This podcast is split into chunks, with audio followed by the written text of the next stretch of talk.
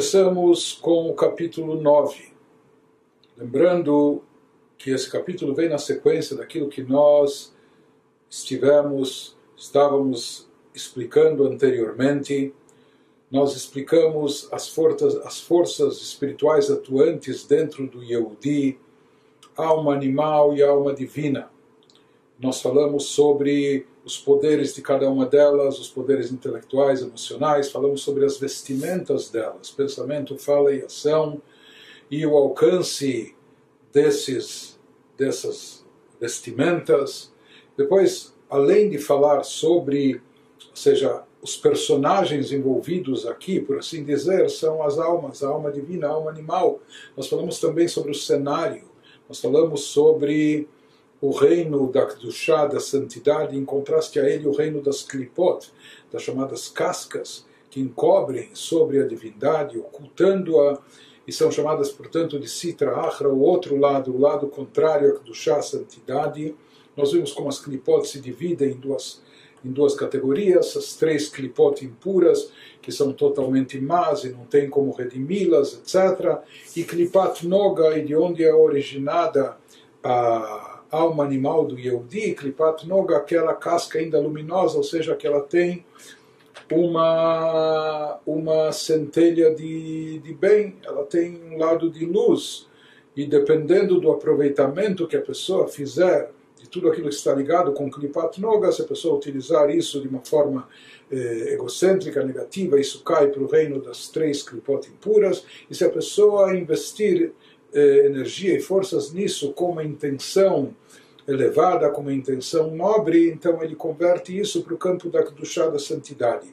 Nesse capítulo 9 ele vai nos falar sobre o conflito que existe entre essas duas almas, já que não são duas entidades distintas em duas pessoas diferentes, mas são duas partes atuantes dentro do mesmo ser, dentro de cada Yehudi. Ele vai nos falar, portanto, da interação, do conflito que existe entre essas duas almas, e antes disso, ele, para, para esclarecer melhor esse assunto, ele vai também nos eh, descrever, por assim dizer, a fonte, a matriz de cada uma dessas almas para caracterizar bem cada uma delas, a alma divina e a alma animal, nós vamos ver onde ela está centrada, onde ela se concentra, de onde ela parte para todo o corpo se expandindo, influenciando a pessoa.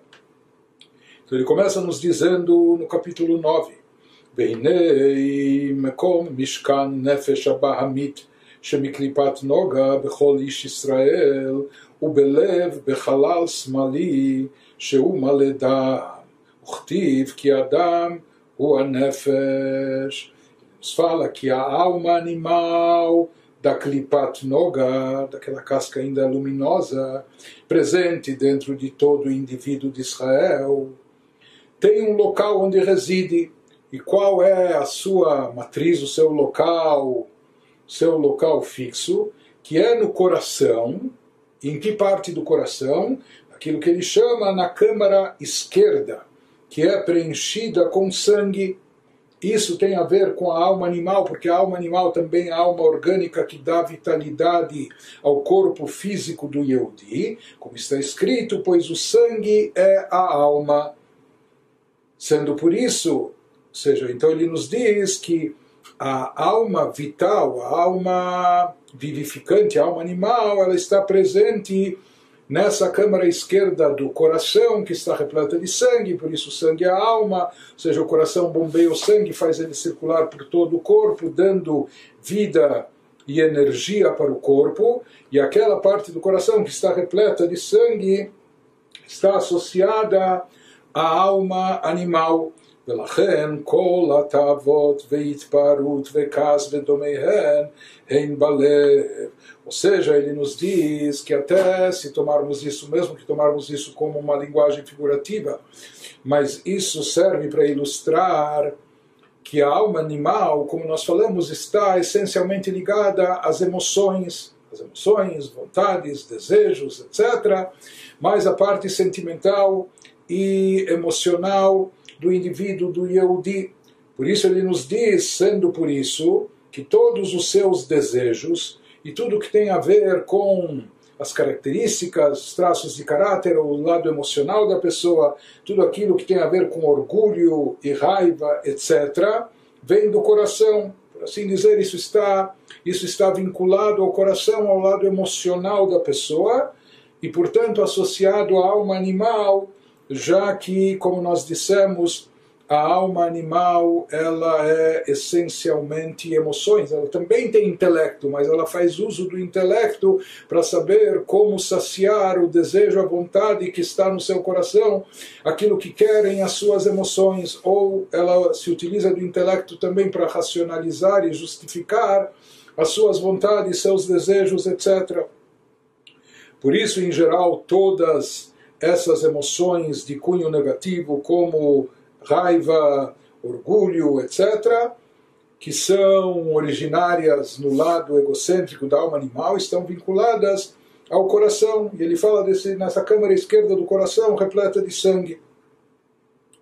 Ele nos diz, em outras palavras, tanto a alma divina como a alma animal, ambas possuem, ambas estão presentes, tanto no cérebro, simbolizando a razão, o intelecto, como também no coração, representando as emoções e sentimentos. Porém, onde prepondera cada uma. Se fala que a alma animal ela prevalece, o início da sua revelação na pessoa é no coração, ou seja, que o que, pre, o que predomina, o que prevalece nela são as emoções, suas vontades, seus desejos, etc. Isso, isso é bem diferente das emoções da alma divina, porque conforme nós descrevemos no capítulo 3, etc., as emoções da alma divina são emoções eh, regidas e geradas, concebidas pelo intelecto. Ou seja, eh, houve aqui um filtro, não são emoções eh, apenas, apenas impulsivas, etc., não é apenas como reflexo da vontade, do, do, da paixão da pessoa, mas não, são emoções geradas pelo pensamento, foi pensamento que gerou o sentimento, e, portanto, são emoções balanceadas né? Então, se a pessoa tem amor, temor, e no caso nós falamos que é um amor dirigido a Deus, um temor reverencial a Deus, ou um amor, um apreço pelas coisas boas e positivas, e uma repulsa pelas coisas negativas, isso foi pensado e analisado, não é apenas uma coisa instintiva, assim que funciona, pelo menos na alma divina, que as emoções são derivadas do intelecto. Enquanto que na alma animal se diz que tudo começa pelo coração, tudo começa pelas emoções. Então não é que a pessoa reflete e medita sobre o que é bom e positivo, etc. A pessoa sente o que é interessante para ela, o que atrai ela, o que atrai o seu coração, etc. E isso desencadeia as emoções da alma animal, ou seja, que no caso elas não são derivadas do intelecto, apenas que elas se moldam ao intelecto. Por isso nós falamos que a criança se irrita, tem raiva, ou deseja coisas, é, coisas pequenas, não é? Porque, seu intelecto ainda é limitado, enquanto que o adulto ele tem ambições maiores, ele tem desejos ou vontade de coisas. É, de coisas bem maiores. Por quê? Porque a emoção, mesmo no caso da alma animal, ela também acaba se moldando ao nível intelectual da pessoa. Mas de qualquer maneira ele nos diz que a matriz da alma animal se encontra no coração. O mealev hem mitpashtot bechol aguf vegam ola למוח שבראש לחשב ולהרהר בהם ולהתחכם בהן כמו שאדם מקורו בלב ומהלב מתפשט לכל האיברים וגם עולה למוח שבראש nos diz que é do coração se espalham pelo corpo inteiro, assim como o coração bombeia sangue para todo o corpo, inclusive até o cérebro, a cabeça. Nos diz o mesmo acontece também com a influência da alma animal, que do coração se espalham pelo corpo inteiro, subindo também a cabeça, ao cérebro, para que pense, reflita e elabore planos sobre eles, sobre esses sentimentos da alma animal. Da mesma forma que o sangue flui para todas as partes do corpo, subindo também a cabeça cérebro, de sua fonte no coração. Então esse é o mecanismo, esse é o sistema de como as coisas funcionam em relação à alma animal. Né? Ou seja, se despertam as emoções, as vontades no coração, e disso se espalha para todo o corpo, influenciando as ações da pessoa, a fala da pessoa, até o pensamento, aquilo que ela vai pensar, o que, que ela vai elaborar com a sua mente de como obter, conseguir aquilo que as suas emoções desejam. Tudo isso começa a partir das emoções Em contraste a isso, ele continua e nos diz: Achmekom Mishkan Nefesh Elokit ובמוחין שבראש, ומשם מתפשטת לכל האיברים, וגם בלב בחלל הימני שאין בו דם, וכמו שכתוב, לב חכם לימינו. Porém, o lugar da alma em que a alma divina reside, qual é a matriz? Onde está estabelecida a alma divina? De onde ela começa a agir sobre o corpo? Então se fala que a alma divina, ela predomina, ela reside no cérebro, na cabeça de onde ela flui, do cérebro ela flui e ela transmite a sua energia influência para todas as partes do corpo, incluindo o próprio coração também.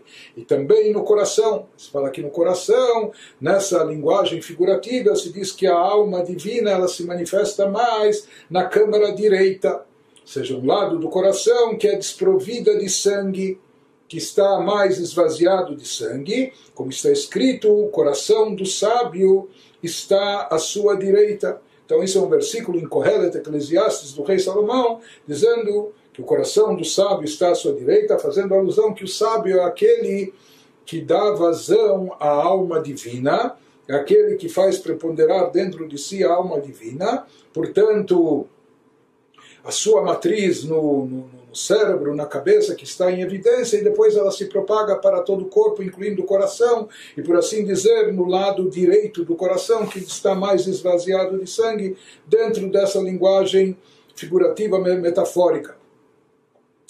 Ele nos diz as emoções da alma divina, como nós falamos, elas são derivadas do intelecto, daquilo que a pessoa pensou, meditou, refletiu, chegou à conclusão que é bom, positivo e, portanto, deve ser apreciado e, portanto, a pessoa deve seguir atrás disso. Então, se fala que mesmo nessa câmara direita do coração, lá há o alento da vida. Né? É, mas diferente da alma animal, que ela está presente aquilo que ele chama da câmara esquerda, que é repleta de sangue. Repleto de sangue significa algo, seja que a pessoa tem retichat damim, o sangue dela está fervendo. Aquilo que a pessoa faz com ímpeto, com paixão, com desejo, etc. Isso tem a ver mais com o lado da alma animal que é atraído com, esse, com essa paixão, desejo, com sangue quente, atrás dos eh, prazeres físicos, atrás dos assuntos corpóreos, atrás do, do, do, lado materialista do mundo, etc. Enquanto que se fala que as emoções da alma animal, desculpe, eh, eh, em contraste com isso, as emoções da alma divina, que estão na câmara direita do coração, mais esvaziada de sangue, então elas são mais abstratas, mais espiritualizadas, mais elevadas, e não tem esse não tem esse ímpeto de desejo, paixão, como presente no lado esquerdo com a alma animal. E em seguida, ele prossegue nos explicando quais são os aspectos da alma divina que reside no cérebro e que acabam se propagando para o coração. Então ele diz quais seriam as eh, emoções geradas pelo intelecto da alma divina que acabam surgindo também no coração. Veia shalhevet mitlahevet belev maskilim amevinim bedatam asher bemocham bidvarim ameorerim Ele nos diz que a mente da alma divina gera emoções de que forma? Essa é a fonte do amor a Deus, ela gera os sentimentos de amor e temor, reverência, nós falamos que todos os outros sentimentos são derivados disso, ou seja, porque todos os sentimentos eles têm a ver ou com atração para algo que isso seria reflexo do amor, ou com repulsa de algo que isso seria um reflexo, uma extensão do temor da reverência. Então ele nos fala que o amor está presente no coração por parte da alma divina, mas esse é um tipo de amor a Deus, um amor como fogo abrasa, abrasador.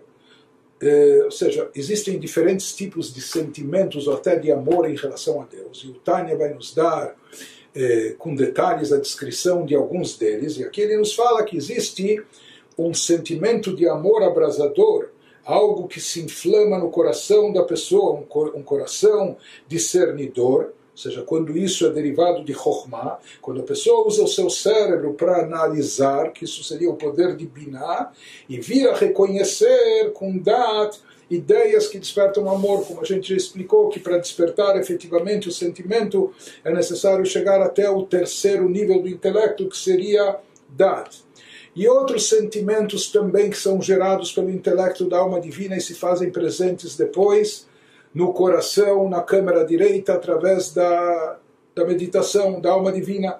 Ele nos fala, Bechen simchat leivav, betiferet Hashem ve'hadar geono, כאשר עיני החכם אשר בראשו, במוח חוכמתו ובינתו, מסתכלים ביקרא דמלכה, בתפארת גדולתו, עד אין חקר ואין סוף ותכלית, Kimvuar Bemakom E também outros sentimentos, como o da alegria do coração, pela glória de Deus e esplendor de Sua Majestade.